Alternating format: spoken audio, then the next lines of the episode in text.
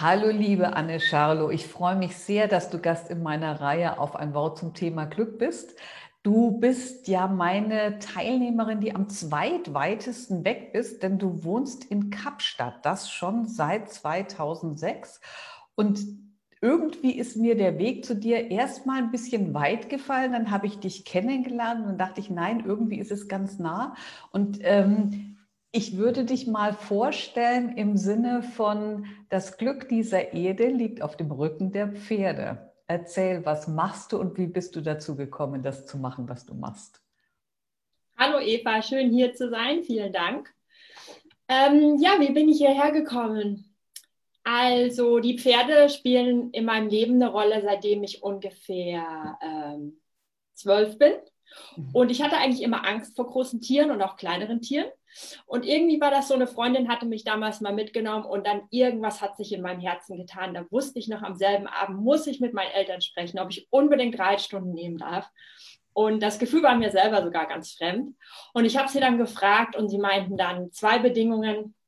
Du darfst in der Schule nicht schlechter werden und du darfst kein eigenes Pferd wollen. Das hat dann so für zwei Jahre geklappt. Dann hatte ich meinen Opa überredet. dann hatten wir auch ein Pferd in der Familie. Und seitdem sind die Pferde eigentlich immer an meiner Seite. Da war mal eine Pause, als ich dann eben nach Kapstadt ausgewandert bin. Aber seit acht, neun Jahren sind sie jetzt Gott sei Dank wieder in meinem Leben zurück. Und du machst was mit den Pferden. Also du machst was, was ich ganz toll finde, weil ich das so wichtig finde. Du machst es nicht nur mit den Pferden, du machst es auch mit anderen Tieren. Erzähle, was machst du mit den Pferden oder mit den anderen Tieren? Und zwar habe ich eine Praxis für energetische Heilarbeit und Tierkommunikation. Und im Endeffekt geht es auch oft um artgerechte Haltungen. Äh, für die Tiere und hauptsächlich für die Pferde, weil es das ist, was ich am besten kenne und auch die Herausforderung davon, was es bedeutet, Pferde zu haben. Und das hat sich so über die Jahre entwickelt. Ich meine, man möchte ja gerne irgendwie sein Hobby zum Beruf machen. Und mit Pferden wusste ich nie so genau, also Reitlehrer kamen nicht in Frage und so der traditionelle Weg war nicht so wirklich, ähm, ich sag mal so in den Karten. Das, das hat sich einfach nie ergeben.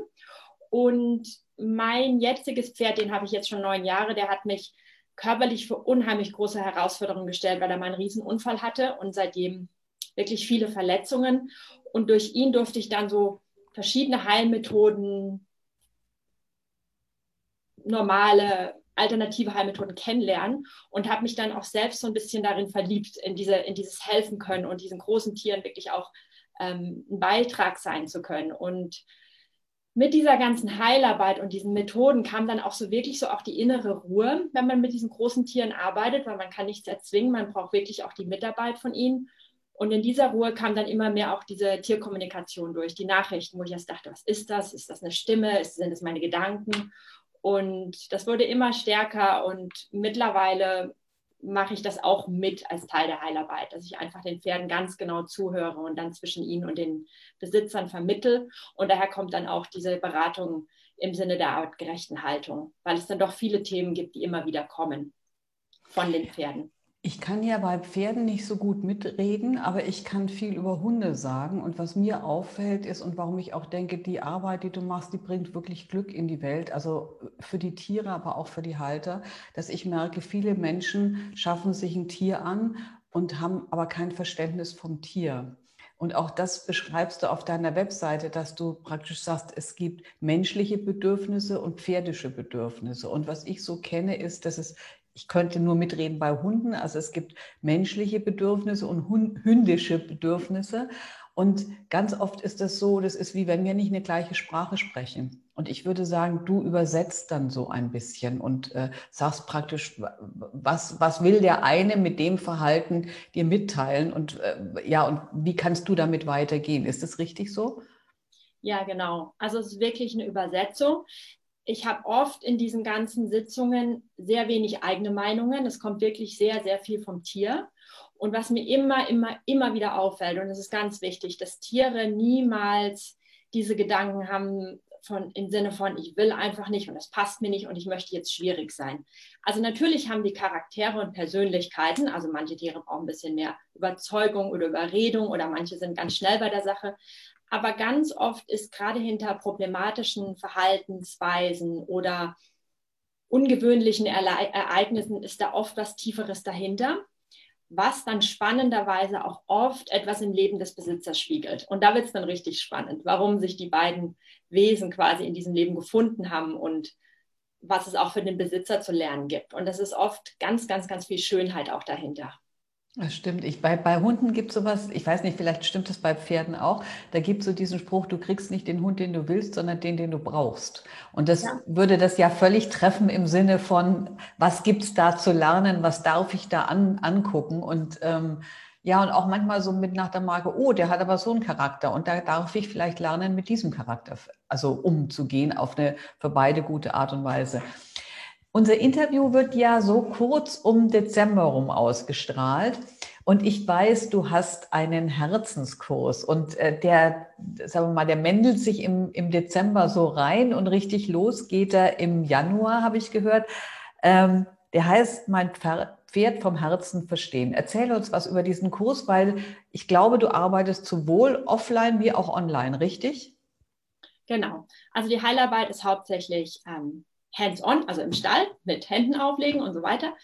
Ähm, die Tierkommunikation überall, es wird mittels Fotos gemacht, ist oft viel, viel leichter, als wenn man das Tier vor sich hat, weil man dann natürlich auch das Tier irgendwie handeln muss. Und mit, mit Foto kann man halt viel, viel ruhiger werden.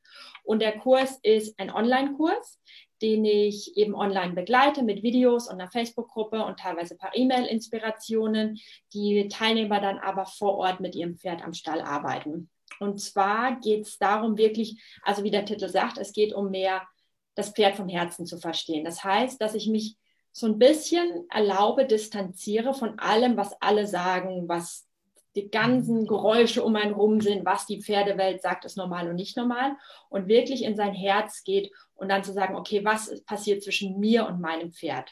Weil es ist sehr individuell. Jede Beziehung ist sehr individuell und ich kann nicht nachmachen, was alle anderen sagen. Ich kann mir Inspiration holen, aber im Endeffekt ist es mein Weg, mein Lebensweg mit dem Tier. Und in dem Kurs besprechen wir einfach sechs verschiedene Module und da geht es ums Körperliche, es geht ums Emotionale, es geht darum, wie Pferde ähm, ihren Besitzer empfinden, was sie wirklich auch brauchen, um glücklich als Pferd zu sein. Also es ist eine Mischung zwischen Sachen, die die Pferde immer wieder anmerken und auch unheimlich viel Recherche, die ich da reingesteckt habe, im Sinne von, wie leben Wildpferde und was brauchen die und was ist die Darmgesundheit und was bedeutet das körperlich, wenn ein Wesen auf einem anderen Wesen sitzt und so weiter. Also es ist eine Mischung wirklich aus dieser Intuition und natürlich diesem ganzen Wissen, was es um Pferde auch schon gibt. Und dann einfach nochmal vor dem Hintergrund, dass der Besitzer mit seinem Pferd individuell, dass sich einfach nochmal neu anschaut und sich denkt, ha, okay, das könnte ich verändern, das kann ich nicht, hier kann ich was anders machen, das macht mein Pferd aus dem und dem Grund und nicht, weil ich dachte das und das. Es einfach nochmal mit frischen Augen die Beziehung anschauen. Und da verspreche ziemlich, ziemlich viele Wunder.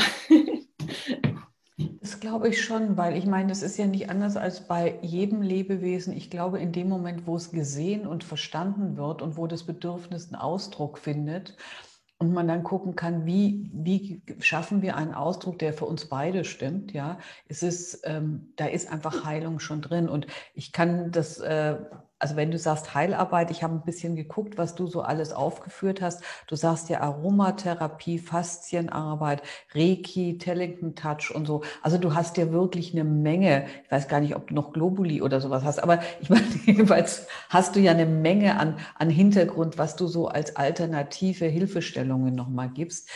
Ähm, ich fand eines sehr berührend, weil ich dachte, ja, das hast du jetzt auch leise angesprochen. Es gibt eine Sequenz, die heißt bewusstes Reiten und bewusstes Nichtreiten.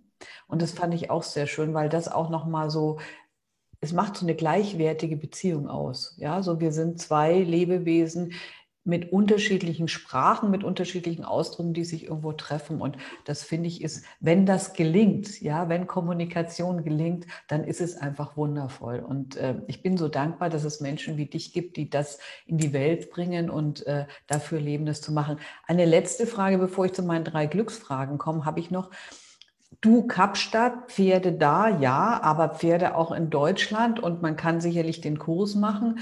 Aber wenn man sagt, du, ich brauche trotzdem nochmal, ich bin ja immer eine große Fanatikerin von externen Blicken oder vielleicht auch mal externen, wie weit wir Touches, würde ich jetzt sagen. Ähm, kommst du auch nach Deutschland oder arbeitest du ausschließlich äh, offline in Kapstadt? Ich komme auch nach Deutschland ungefähr ein bis zweimal im Jahr. Dieses Jahr war alles ein bisschen anders. Ja. und ähm, sehe dann auch Pferdekunden. Und gleichzeitig arbeite ich auch mit einer Physiotherapeutin zusammen und auch mit einer Tierärztin. Das heißt, die sind zwar in bestimmten Gegenden nur vertreten, aber ich versuche auch so ein bisschen mein Netzwerk auszuweiten, im Sinne von, dass es auch, wenn ich nicht da bin, Leute vor Ort gibt, die mit den Besitzern wirklich auch sprechen können und so ein bisschen dasselbe, dieselbe Denkweise haben und denselben Denkansatz. Mhm. Ja. Also ich finde deine Arbeit toll. Ich konnte von ihr schon profitieren. Du hast ja für mich auch äh, schon mal was gemacht im Sinne von, du hast mir ein bisschen Übersetzungsarbeit geleistet für meine beiden Hunde. Da danke ich dir sehr für. Das war mir eine große Freude. Und jetzt würde ich weg von den äh, Pferden hingehen zu meinen drei Glücksfragen. Sag mir drei Zahlen zwischen 1 und 44. Die 8, die 14 und die 22. Okay. Frage Nummer 8. Was ist dein bester Tipp, wenn du unglücklich bist, um wieder glücklich zu werden? Ich mache die Augen auf und schaue wirklich, was um mich herum passiert. Und das ist in Kapstadt sehr leicht, weil wir von unheimlich vielen schöner Natur umgeben sind. Und also wahrscheinlich ist die Antwort, ich gehe in die Natur. Immer. Ja, und ich finde schon mit dieser besonderen Qualität von, ich mache die Augen auf und schaue wirklich, das ist schon sehr berührt mich sehr. Vielen Dank. Weil das ist auch nochmal, weißt du, den Unterschied klar zu kriegen. Ja, gucke ich wirklich oder gucke ich nur im Sinne von, ich denke, dass ich gucke. Ja, das ja. ist ja wahrscheinlich bei dir auch nochmal so, so dass ich sage, macht das wirklich oder denke ich nur, dass er das macht. Ja? ja. Frage 14. Wofür bist du wirklich dankbar? Für mein Leben. Also ich bin wirklich so dankbar für alle Möglichkeiten und alle Steine, die mir jemals in den Weg ge geworfen wurden, weil ja, ich, ich bin wirklich von Herzen dankbar für alles, was ich erleben darf. Und sehe mittlerweile Sachen immer als Überraschungen, was weil da um die Ecke kommt und nicht als, oh Gott, was passiert denn jetzt? Und das ist spannend. Das stimmt, das stimmt.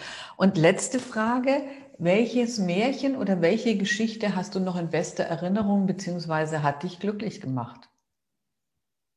Als ähm, Märchen jetzt oder? Als oder? Märchen oder als Geschichte, da hast du die freie Wahl. Puh, das kann ich gar nicht so sagen, da ist so viel.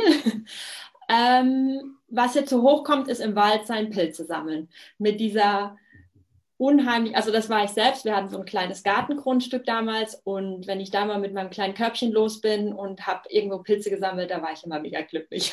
Ach, schön. Schön. Ja, doch wirklich. Also in der Natur die Augen aufmachen, die, die Steine, die kommen, wirklich auch als Chance zu sehen. Schöne, schöne Sachen, die einem helfen, glücklich zu sein.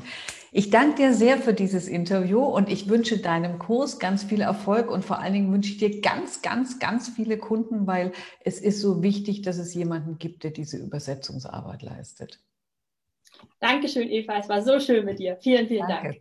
Tschüss. Danke. Tschüss.